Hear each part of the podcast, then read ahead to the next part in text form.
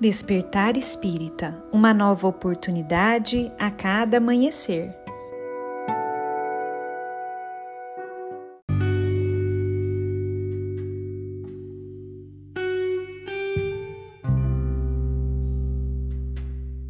Sejam muito bem-vindos, amigos queridos, para mais um Despertar Espírita. Meu nome é Lívia e hoje eu trouxe um texto do livro Pensamento e Vida, psicografado por Chico Xavier. O autor espiritual é Emmanuel e esse texto se chama Vontade. Lá, Emmanuel nos diz o seguinte: Comparemos a mente humana, espelho vivo da consciência lúcida, a um grande escritório, subdividido em diversas seções de serviço. Aí possuímos o departamento do desejo, em que operam os propósitos e as aspirações, acalentando o estímulo ao trabalho.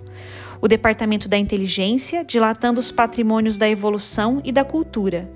O departamento da imaginação, amealhando as riquezas do ideal e da sensibilidade. O departamento da memória, arquivando as súmulas da experiência. E outros ainda que definem os investimentos da alma Acima de todos eles, porém, surge o gabinete da vontade. A vontade é a gerência esclarecida e vigilante, governando todos os setores da ação mental. A divina providência concedeu a pura auréola luminosa à razão, depois da laboriosa e multimilenária viagem do ser pelas províncias obscuras do instinto. Para considerar-lhe a importância, basta lembrar que ela é o leme de todos os tipos de força incorporados ao nosso conhecimento. A eletricidade é energia dinâmica, o magnetismo é energia estática, o pensamento é força eletromagnética. Pensamento, eletricidade e magnetismo conjugam-se em todas as manifestações da vida universal, criando gravitação e afinidade, assimilação e desassimilação nos campos múltiplos da forma que servem à romagem do espírito para as metas supremas traçadas pelo plano divino. A vontade, contudo, é o impacto determinante. Nela dispomos do botão poderoso que decide o movimento ou a inércia da máquina. O cérebro é o dínamo que produz a energia mental, segundo a capacidade de reflexão que lhe é própria. No entanto, na vontade, temos o controle que a dirige nesse ou naquele rumo, estabelecendo causas que comandam os problemas do destino. Sem ela, o desejo pode comprar ao engano aflitivos séculos de reparação e sofrimento. A inteligência pode aprisionar-se na enxovia da criminalidade. A imaginação pode gerar perigosos monstros na sombra. E a memória, não obstante fiel à sua função de registradora, conforme a destinação que a natureza lhe assinala, pode cair em deplorável relaxamento. Só a vontade é suficientemente forte para sustentar a harmonia do espírito.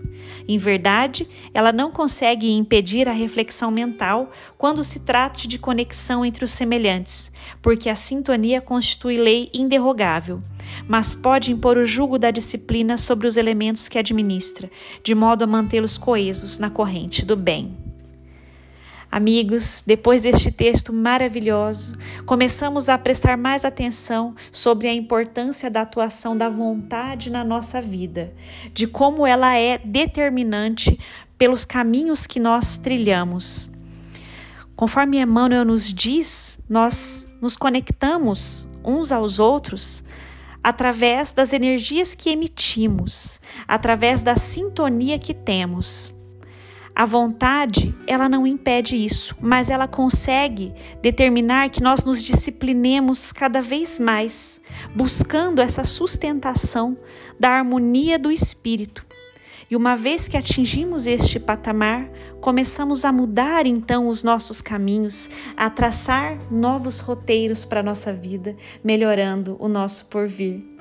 Reflitamos nisso e começamos a fazer melhor uso da nossa vontade, sendo firmes nos nossos objetivos e melhorando os roteiros de vida que traçamos a cada dia para nós mesmos. Um abençoado dia a todos e nos encontramos na próxima reflexão.